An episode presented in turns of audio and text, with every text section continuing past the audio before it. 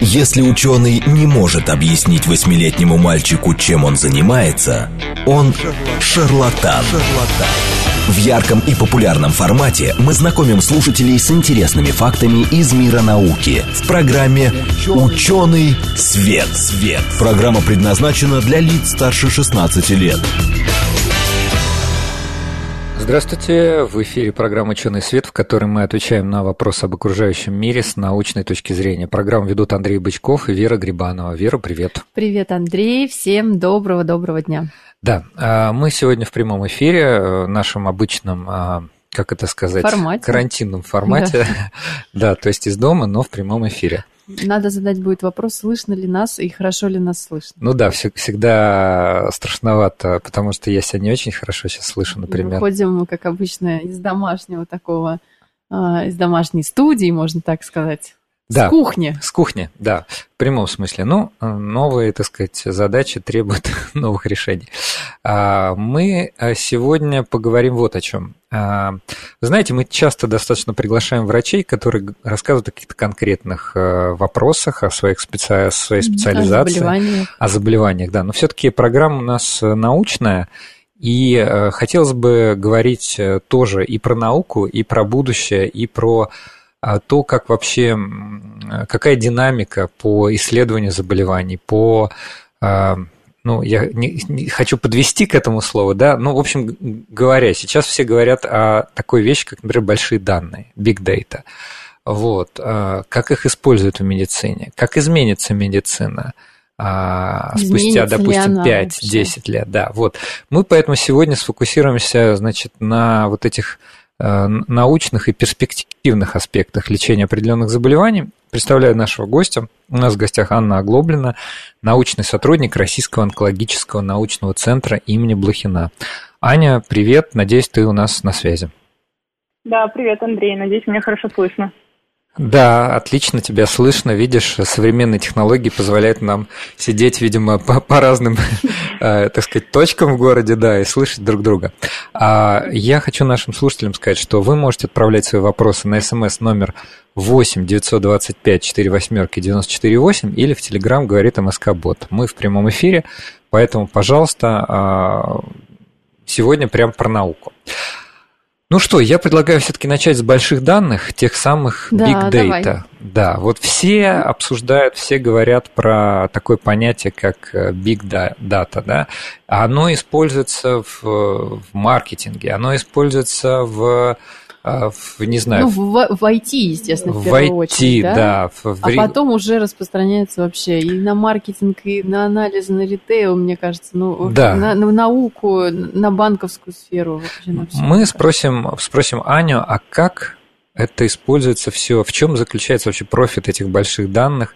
Даже не профит, а да, ну, надо, надо отходить Выгода, от этих, да? да, надо отходить от этих терминов. Значит, в чем преимущество, преимущество использования больших данных в медицине? Зачем это вообще нужно? Андрей, да, отличный вопрос. Во-первых, спасибо, что пригласили на вашу онлайн-кухню. А, Хорошо, спасибо, что согласилась. Да. А, так вот, к большим данным. А, большие данные в медицине, они позволяют проанализировать группу пациентов или сейчас. Во-первых, не, обязательно все люди становятся пациентами, правильно?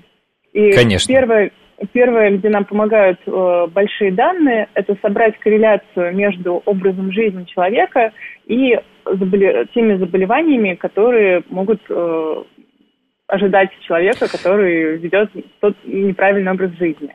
То есть э, первая э, большая такая область применения больших данных – это превентивная медицина, когда мы строим корреляции между определенными факторами, которые влияют на человека, э, как факторы окружающей среды, так и его генетические, молекулярные э, параметры и э, вероятностью заболеть тем или иным заболеванием.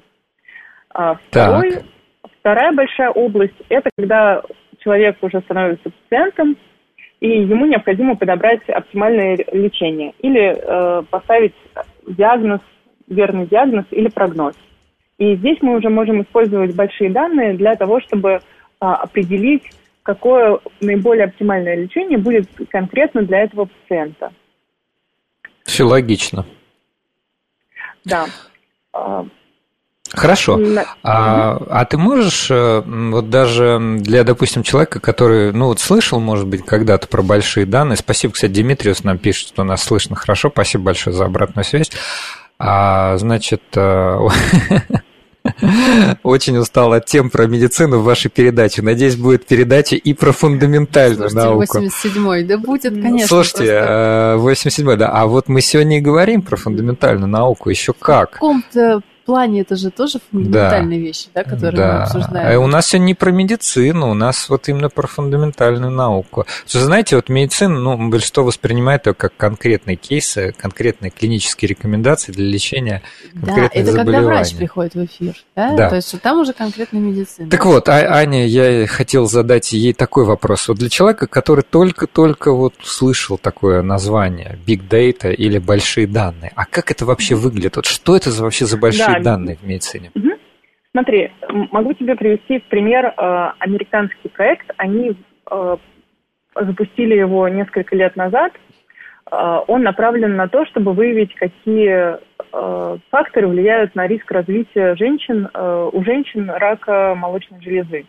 Угу. Так. Доброволь, добровольцы, которые участвуют в этом, женщины-добровольцы, которые участвуют в этом проекте, они обязаны э, с определенной периодичностью записывать э, все происходящие с ними события. Что они едят, как они спят, э, как они, насколько они много занимаются спортом, какое у них эмоциональное состояние. Они периодически сдают э, анализы, э, мочу, кровь, э, ну, наверное, понятно, да. возможно, слюну, да. Э, все эти данные на протяжении э, долгого количества времени собираются – и потом они позволяют э, выстроить корреляции, что э, определенный фактор из окружающей среды отражается на э, показатели э, э, показатели анализа этого пациента, и, вернее, этого человека, и приводит к определенному увеличению или снижению риска развития заболевания. Аня, а это вот хорошая оговорка у тебя была. Это уже это еще не пациенты, правильно? Нет, мы нет, все, да. Тех людей, которые имеют уже диагноз, так? Э, Вер, да, очень верное замечание. Это еще не пациенты, это просто женщины, которые согласились участвовать в этом исследовании. И часть из них, так как выборка очень большая, в дальнейшем действительно у них развивается рак молочной железы, и вот эта выборка, она является самой интересной, потому что анализируя ее, и сравнивая с выборкой женщин, которые, у которых нозология не, не развилась, можно построить какие-то теории и предположения. А То можно я задам хочу... очень... Да, да, да, да. говорю. Хочу просто тут подчеркнуть, что э, в Big Data в медицине основное является не, не сбор вообще э, анализов, результатов анализов, а здесь очень важно коррелировать э, клиническую картину с данными пациента – и э, нет ничего сложного собрать, допустим, там тысячу пациентов и их просеквенировать.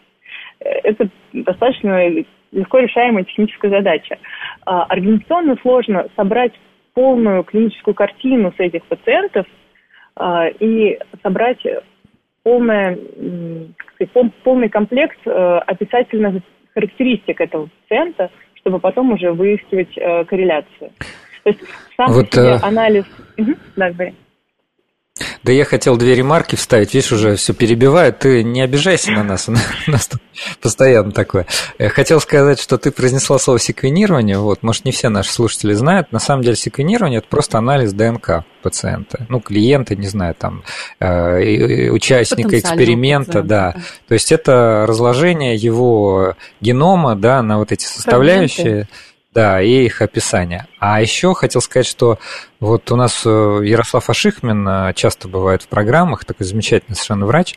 Вот он тоже говорил, что вообще основная проблема сейчас у современных медиков – даже в доказательной концепции, это как раз сбор, качественный сбор анамнеза, потому что пациента, извините, еще надо, ну как это сказать? Слушай, допросить хочется сказать, допросить, но, но неправильное, наверное, да. слово, да, не очень этично. То есть он, говорить. ну конечно, то есть пациенты даже сами не в состоянии сформулировать часто свои там жалобы качественно, собрать вот эту качественную информацию о своем образе жизни угу. по разным причинам. Вот у нас была программа про медицинскую этику, там вот с Ярославом мы целый час про это говорили.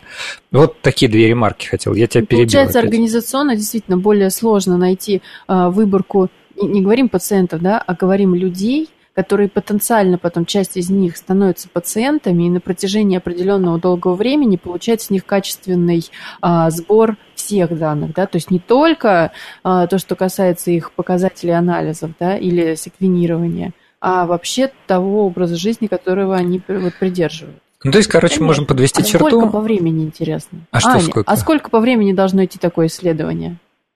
Тот, насколько я знаю, тот проект рассчитан на 30 лет есть это, это про рак молочной железы?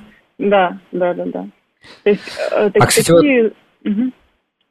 Тут, э... У нас небольшая задержка, из-за этого мы друг друга перебиваем. Извини еще раз. Ну, ничего, ничего. Э, сложность, отчасти еще сложность этих таких больших глобальных проектов, что люди на протяжении этого проекта сменяют свои места работы и приходится передавать эти протоколы сбора данных – а, кроме того, а, эти протоколы всегда подразумевают э, кооперацию многих клинических центров, потому что это невозможно собрать только в одном э, центре э, такую информацию. А зачастую это сложно организовать, потому что в медицине, в медицинской науке достаточно жесткая конкуренция. А конкуренция имеется в виду в каком плане? Между исследовательскими разными группами или да, между да. какими-то частными игроками, там, ну, производителей? Ну, э, э, во-первых, конечно, э, конкуренция среди фармкомпаний, но сейчас я говорю именно о клиниках.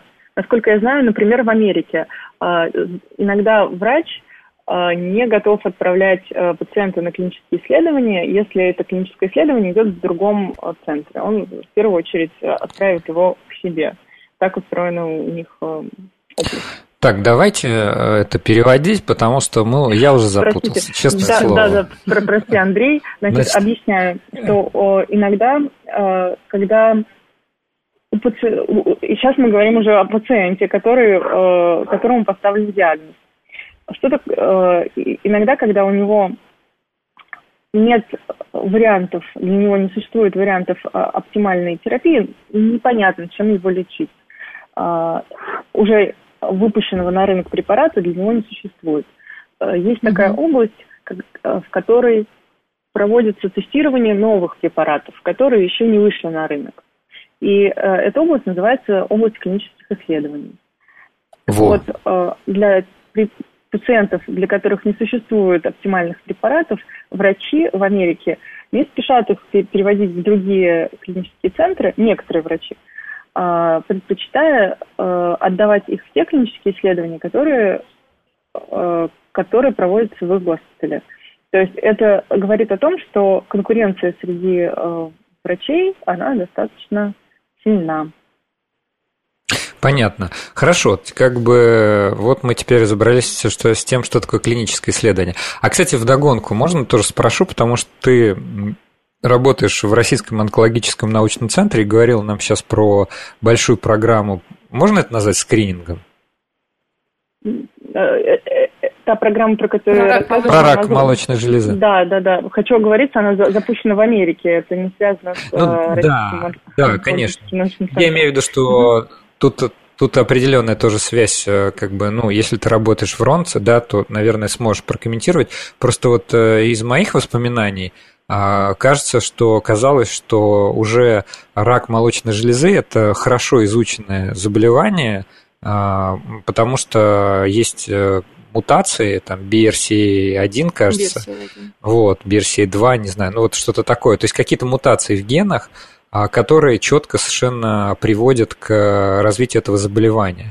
А тут что-то еще есть исследовать, то есть как бы э, мы до конца не понимаем, что ли, генез этого заболевания? Очень хороший вопрос. Про BRCA1 и BRCA2. А, нет, а, во-первых, они только увеличивают риск развития заболевания, но не говорят о стопроцентном а, исходе. Ага. чтобы мы понимали. То есть есть какой-то процент, и он сильно выше в группе людей, у которых есть эти мутации.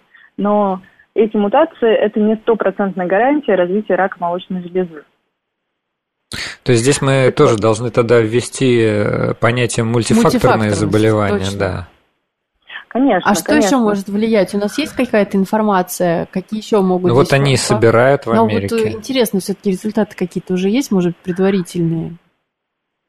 А, Вер, смотри, есть э, область э, прогностическая и область э, предиктивной медицины. Угу. Сбор, сбор и анализ тех факторов, которые генетических, которые могут привести к раку молочной железы, это область прогностическая.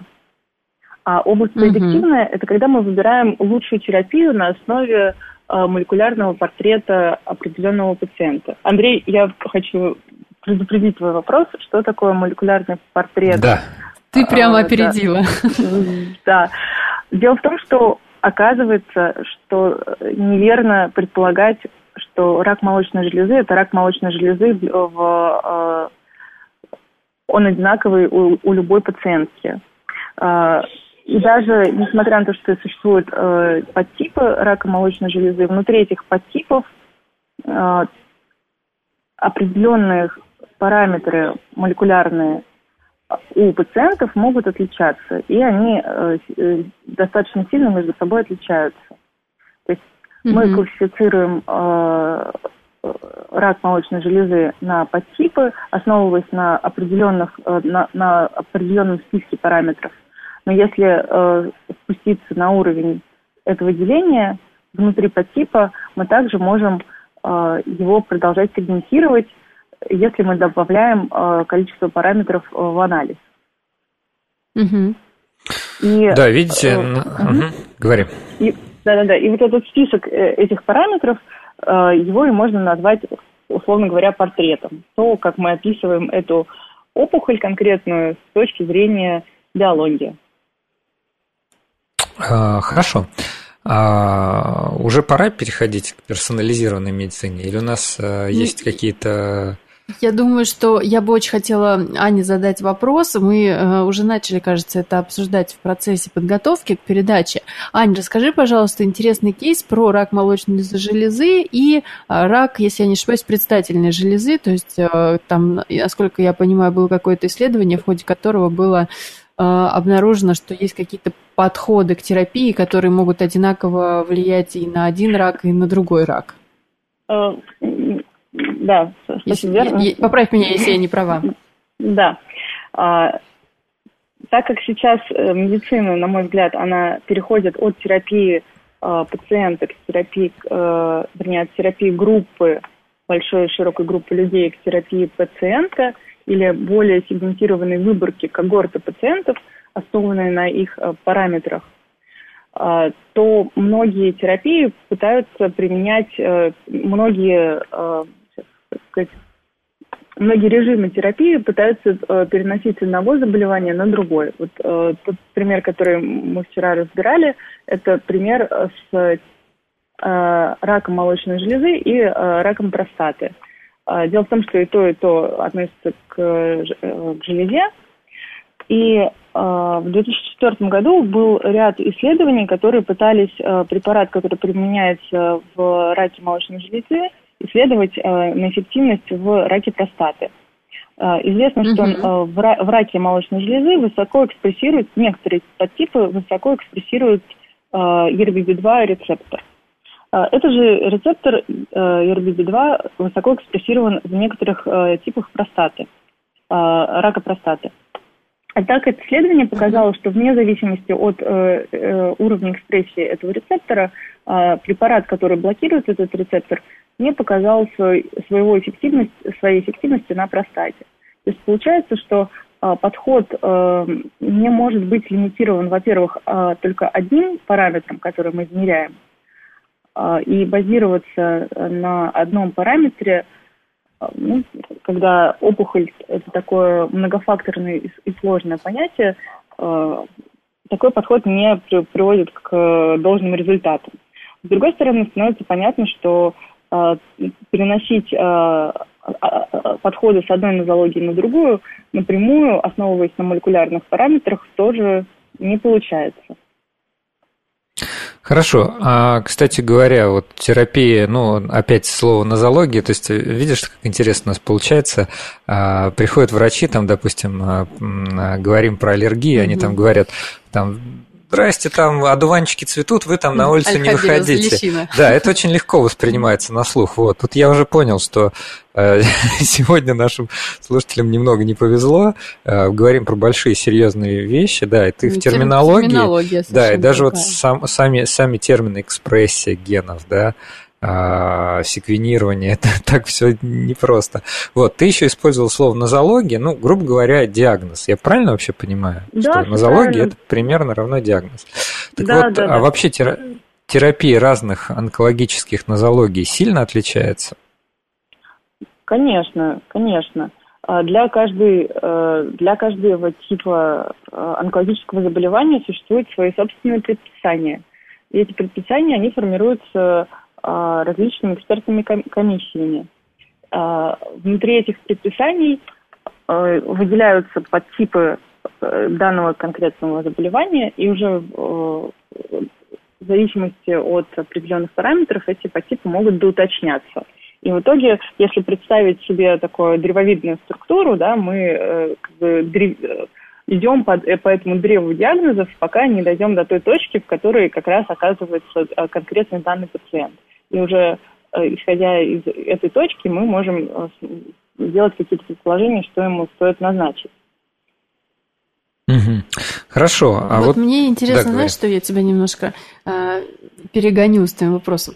Мне интересно, вот у нас, ну, онкология, э, мы с тобой много раз беседовали, да, с разными гостями, и мы говорили о том, что у людей иногда формируется такая боязнь, да, вот этого заболевания, может быть, боязнь об этом говорить, боязнь об этом э, рассуждать, узнавать, может быть, что-то более там глубокую какую-то информацию. Некоторые даже считают, что онкологические заболевания заразны. Ну, разные есть, да, разные есть мнения. И это такой большой пласт, их там много, и у одного пациента один тип, у другого другой. А, причем мы еще вот сейчас говорим про то, что есть там разные подходы, да, к лечению. Меня вот такой вопрос интересует. Вот то, что мы начали обсуждать big data, да, то есть большие данные. И мы говорим о том, что это такой, как уже эффективный инструмент, который может нам помочь а, выстроить медицину немножко в другом ключе, сделать ее более эффективной, сделать ее более персонализированной. Вот можно ли как-то здесь а, рассказать, ну, вообще, имеет ли смысл говорить о больших данных именно в онкологии? Вот мы, э, это вообще используется там, эффективно ли это? Угу. Отличный вопрос, на самом деле, прям в десяточку. Дело в том, что эта технология э, сейчас э, на данный момент все больше и больше онкологических пациентов начинают проходить через э, генетические тесты, генетическое тестирование. А, что такое генетическое тестирование? У пациента берется образец опухоли, и он прогоняется через специальную машину-секвенатор, которая позволяет определить последовательность нуклеотидов в цепи ДНК. И после uh-huh. этого Э, специальными э, алгоритмами э, выстраивается картина мутаций и генетических событий, которые произошли у этого пациента. Также, кроме ДНК, можно анализировать РНК. Если ДНК – это хранилище нашей генетической информации, то РНК – это хранилище интенсивности тех процессов, которые протекают в опухоли. И угу. с помощью анализа РНК вот уже стало доступным спуститься на уровень процессов, а, которые протекают в опухоли.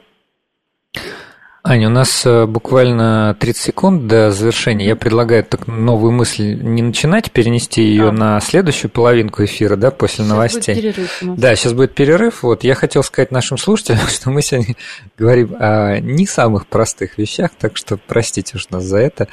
Вот. А у нас в гостях а-, Анна Оглоблина, научный сотрудник Российского онкологического научного центра имени Блохина. Ну и так получилось, что в первой половине мы, в принципе, коснулись того, что такое big data, большие данные в медицине. И, ну, коль скоро Ань, Анна работает в онкологическом научном центре, она, наверное, более сведуща, как это применяется к онкологии. А мы вернемся к этому разговору после перерыва. В ярком и популярном формате мы знакомим слушателей с интересными фактами из мира науки в программе «Ученый свет». свет. Здравствуйте, в эфире программа «Ученый свет», в которой мы отвечаем на вопросы об окружающем мире с научной точки зрения в э, домашней кухонной студии Андрей Бычков и Вера Грибанова. Вера, привет. Привет, Андрей. Всем здравствуйте еще раз. Хорошего дня. Да, сегодня у нас в гостях Анна Оглоблина, научный сотрудник Российского онкологического научного центра имени Блохина. Аня, привет Аня, еще раз. привет. Привет, привет, Андрей, привет, Вера. Я только что узнал уникальную вещь. Э, Я тут огорошила буквально да, Андрея. меня огорошили. Я хочу, чтобы наши... Да, мы в прямом эфире, да, поэтому, значит, 8 925 4 восьмерки 94 и 8 или Телеграм говорит МСК-бот. Да, у нас сегодня непростая тема, на самом деле. Мы взяли такую фундаментально научную историю, которая связана одновременно... Ну, я сейчас попробую одним предложением суть первого, ну, первой части. Кратко сестра таланта. Да, высказать, что сейчас гораздо более актуален такой уже э, не широкий, а узкоспециализированный, нет, не знаю, как про ну, персонализированный, персонализированный подход. подход. Но он не индивидуальный, да, он к определенным группам пациентов по разным заболеваниям, которые являются мультифакторными. И у нас сейчас есть технические возможности собирать так называемые большие данные. И сейчас этим вот активно занимаются ученые, и это в перспективе, скорее всего, вообще изменит э, всю нашу медицину. Когда люди говорят о том, что вот, что там вы делаете, ученые, до сих пор у нас нет лекарства от этого, от другого, вот это как раз путь к тому, чтобы у нас было лекарство от этого, от этого и от этого. И от другого. Ну, вот как это понимаю я. Может, Верно. они меня поправят. Все Да. верно, и тут главное не то, что у нас, э, конечно, важно, чтобы у нас были лекарства от того и от этого, но самое важное, чтобы мы знали, кому э, назначать лекарства от того, а кому назначать лекарства от этого. Мгм. Вот слушатель пишет, что Big Data открывает возможности сделать объектом а, обследования одновременно большие группы миллиона людей. В традиционном случае объектом является единица пациентов, так или нет? Интересный А, тезис. Могу Смотрите, повторить, ты слышала? Да, э, я, я просто не совсем его поняла. Я так большие данные позволяют анализировать одновременно большую, большое количество людей, Да, собирать, э, вплоть до миллионов. вплоть до миллионов, всё так, собирать статистику и дальше э, э, сегментировать их по группам в зависимости от ответа или э, клинической картины или от исхода. И дальше уже новых пациентов аллоцировать м, на ту или иную группу и предсказывать таким образом э, ответ или, ну, как бы, условно говоря, исход для этого пациента. Ну То вот, есть, да. Прежде чем э, хочу еще раз подчеркнуть, что сам по себе анализ, э, проведение какого как угодно сложного анализа ничего не дает, если у нас нет группы сравнения, если у нас нет э, э, сетки координат, на которую эту точку мы можем разместить. Это во-первых. Ну да, И- логично. да, и сейчас на самом деле в онкологии мы скорее находимся э, на этапе формирования такой сетки координат, чем уже э, на э, использовании этого инструмента. Ань, вот э, Да. мы как раз да, закончили на этом. Вот в онкологии ты говоришь, что мы только сейчас стоим фактически на старте, да, того, чтобы собирать большие данные по всем видам раков и по образу жизни пациентов и по ответу на различные виды терапии. Как давно вообще этот процесс начался, если, ну, если тут говорить применительно вот в России, например? Как давно мы начали этим заниматься?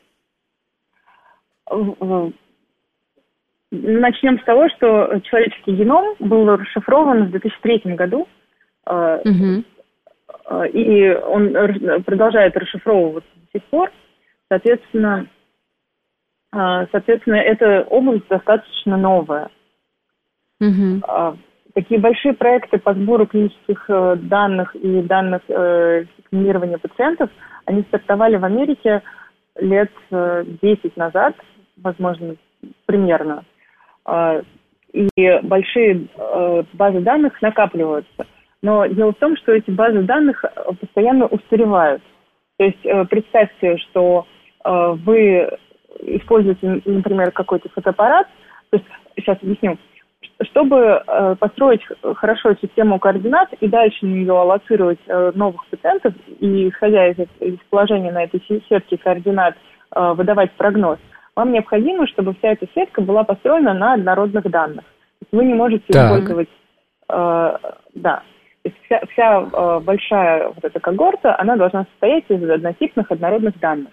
Но дело в том, что сейчас э, технологии секвенирования развиваются, и те технологии, которые были применимы лет 10 э, назад, они э, сильно устарели. Э, если раньше мы анализировали э, один-два гена, ну, это еще до проекта э, «Геном человека», э, после этого Э, проекта э, начали развиваться таргетные панели. Таргетные панели – это когда мы анализируем э, определенный список генов.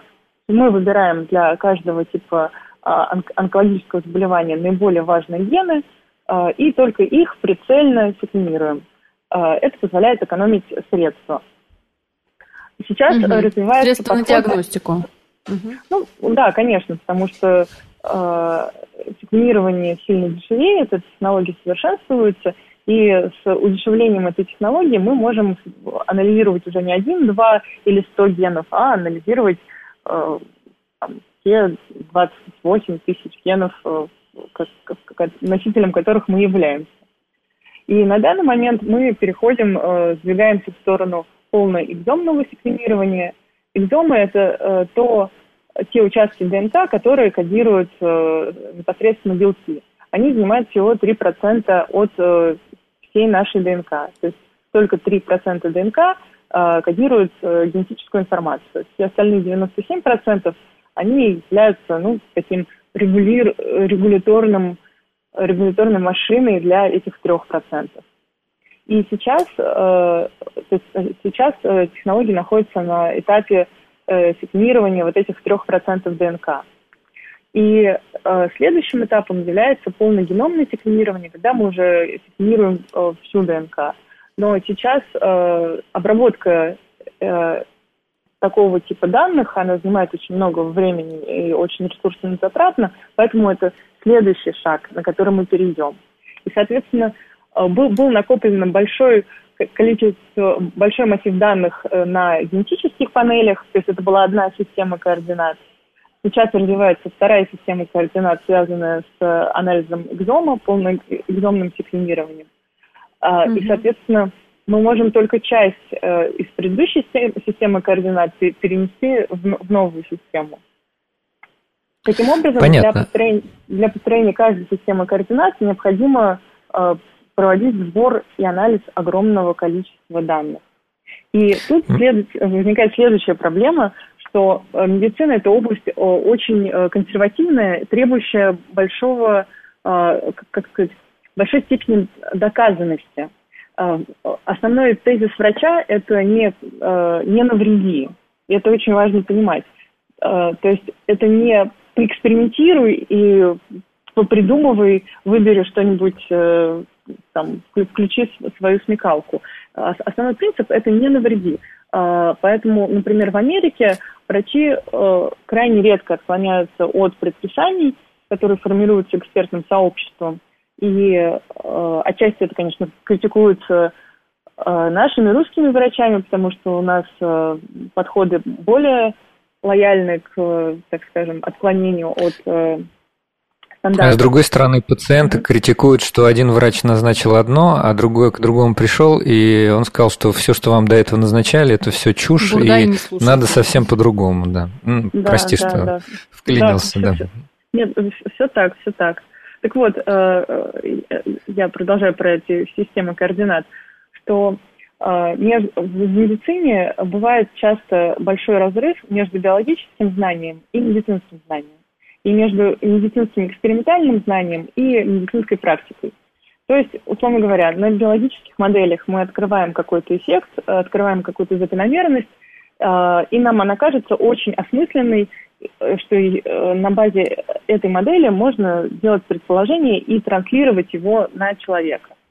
Дальше область медицины экспериментальной подтверждает это предположение или опровергает его. И если оно подтверждается, то в рамках рекомендаций оно уже внедряется в медицинскую практику. Вот сейчас технологии секвенирования больших данных, они находятся либо в области биологических исследований, либо в области такой экспериментальной медицины. Есть... То есть не, не практической части, да? В практической части есть определенные мутации, которые исследуются. А, это э, то, что я рассказывала про самую первую систему координат с таргетными панелями. Когда мы исследуем несколько сот генов, а в некоторых случаях это э, ограничение э, пятью-десятью генами может ограничиваться. И уже на основе этих параметров, показателей состояния этих 10 генов принимается какое-то решение терапевтическое. И перед э, всеми компаниями, которые работают в области больших данных э, генетических э, в онкологии, на самом деле стоит задача о том, как интегрировать эти процессы, как их внедрить в практическую медицину.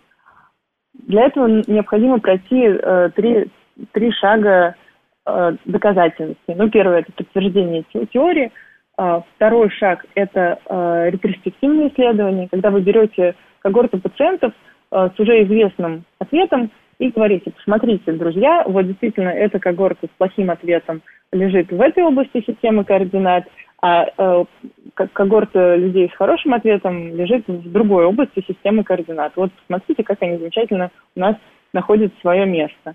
И дальше это этап ретроспективных анализов. Ретроспективные, значит, э, данные уже были получены до старта исследования.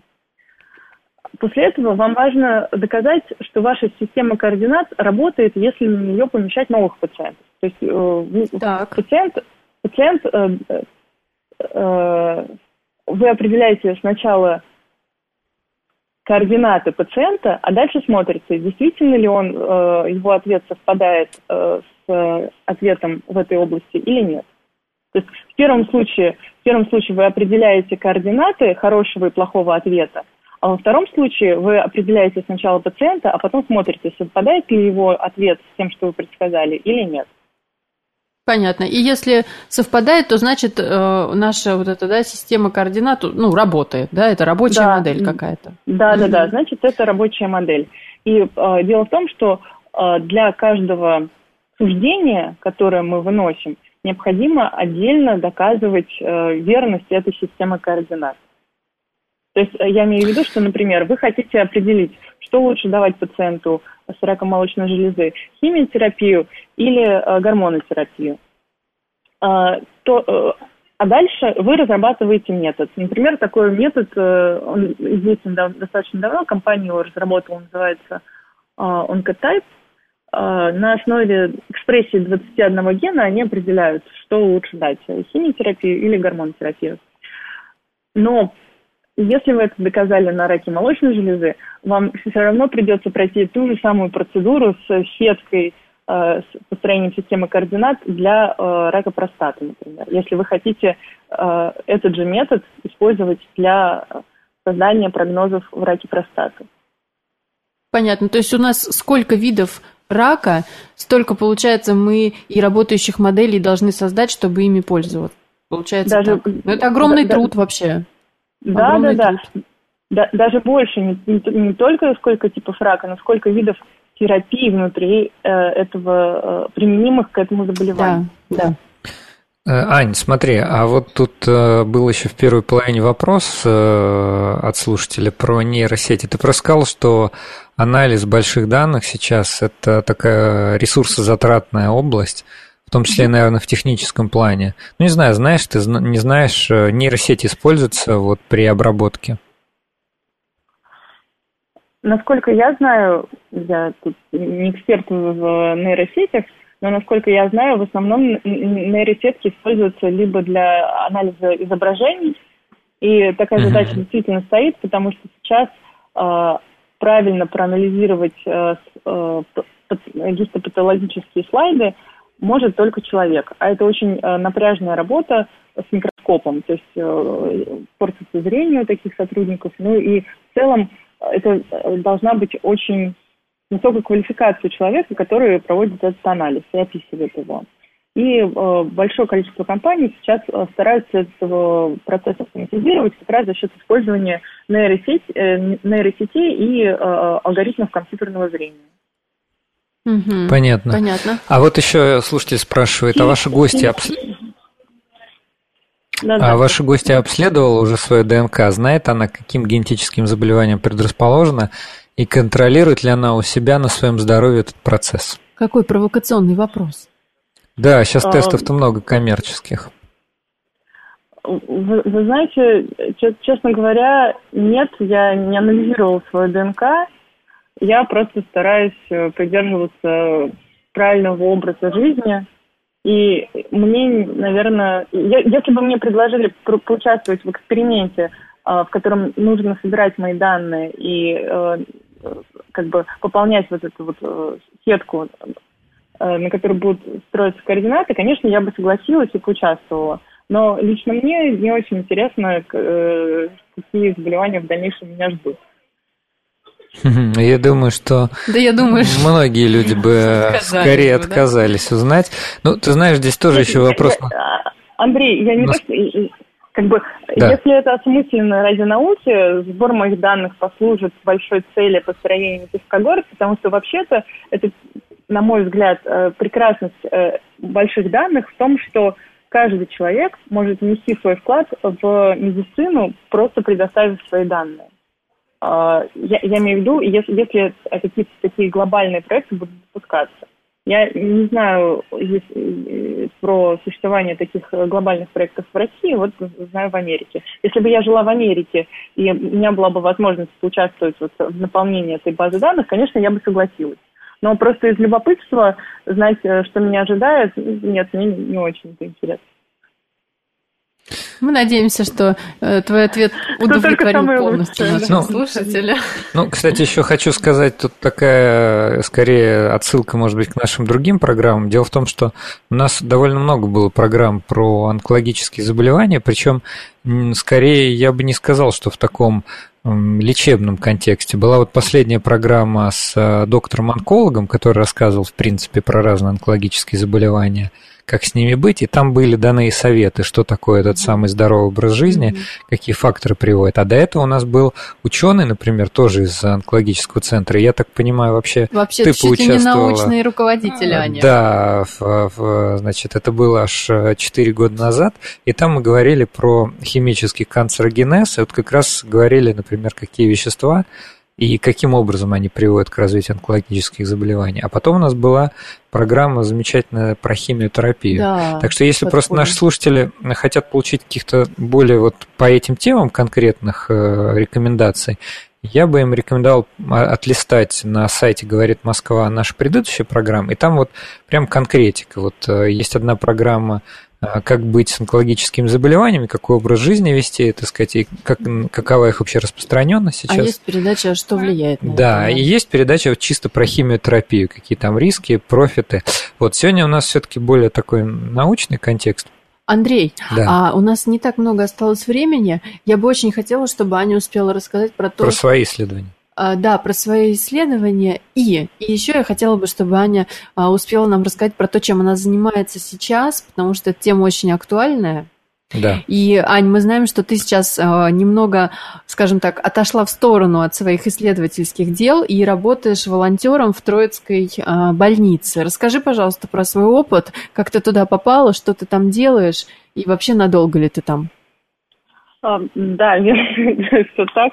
А, я сейчас э, э, работаю волонтером в проекте э, Фазли Аталаханова, и этот проект направлен на разработку на разработку протоколов корректировки гепариновой терапии у пациентов с ковидом, с ковид. То есть с коронавирусной инфекцией. С коронавирусной инфекцией, все так.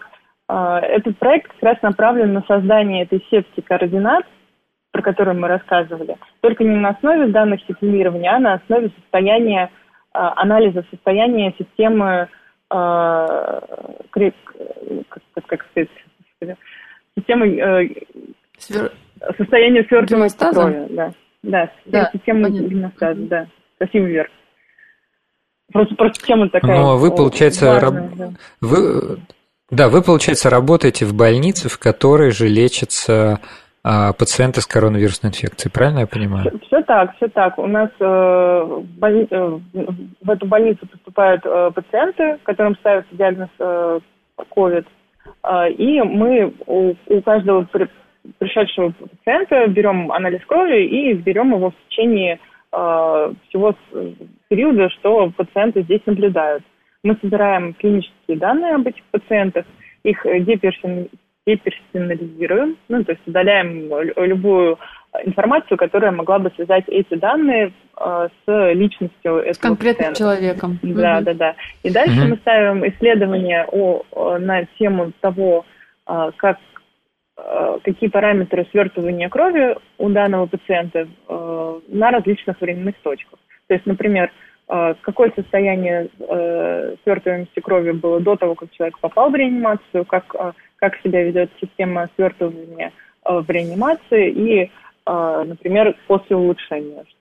И это позволяет потом создать эту сетку координат, на основе которой мы сможем сказать, делать, э, во-первых, прогнозы, а во-вторых, мы сможем э, корректировать э, лечение этих пациентов.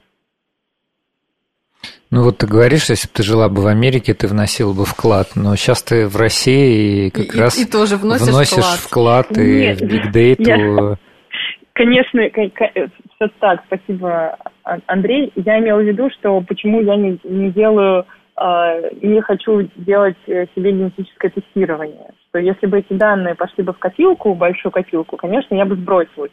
Но просто так э, делать их э, из любопытства мне не очень интересно. Это, э, вот к этому был разговор. А так, конечно, я Понятно. всячески У нас- стараюсь... Мгм. Говори, да, говори. Да, я говорю, что мне эта идея очень нравится, а, идея персони- персонифицированной медицины. И я всячески стараюсь участвовать в ее развитии и в России, и в Америке. У нас три минутки, и поэтому я вот думаю, на чем нам сфокусироваться. Мы хотели поговорить о каких-то, может быть, перспективах, но Аня не рассказала. Твой был вопрос, Вера, Да. про, про ее какие-то А, а, а, проекты Ань, тогда еще, да, кратко. Э, Мы поняли, что сейчас ты занимаешься исследованием пациентов а, с ковидной, с коронавирусной инфекцией. Вообще мы поняли, что ты в целом а, занимаешься а, исследованием и сбором больших данных да, в онкологии. Скажи, пожалуйста, ты работаешь еще над каким-то проектом, который, ну вот я, например, знаю в частности, да, где ты работаешь. Расскажи про этот продукт, что ты делаешь, не называя, наверное, компанию, так, чтобы у нас не было рекламы, да, какой-либо.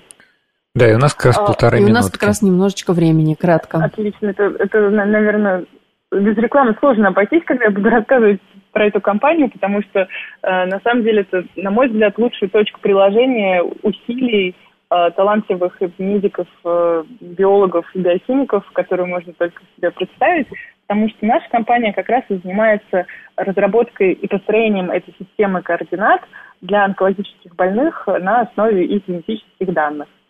А, то есть э, ком- компания строит различные модели, на основе которых можно будет принимать и анализировать а, наилучшие терапии для а, пациентов. А, что является И- продуктом? да. Это какой-то журнал Продуктом- э, или схема, или...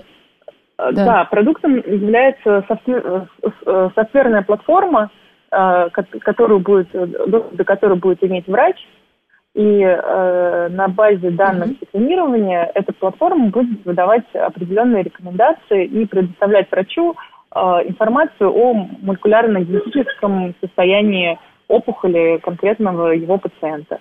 На самом деле каждый год выходит огромное количество статей на тему онкологии, и врачи просто не успевают э, читать и анализировать весь этот огромный Актуализировать объ- да, об- объем данных, да, объем знаний. Э, И наша платформа, помимо того, что она э, проводит очень, э, очень сложный и очень как сказать, всеобъемлющий анализ пациента, она еще и собирает все, всю информацию, доступную Данные по статьи. данной теме, да, и структурирует ее в очень удобном виде.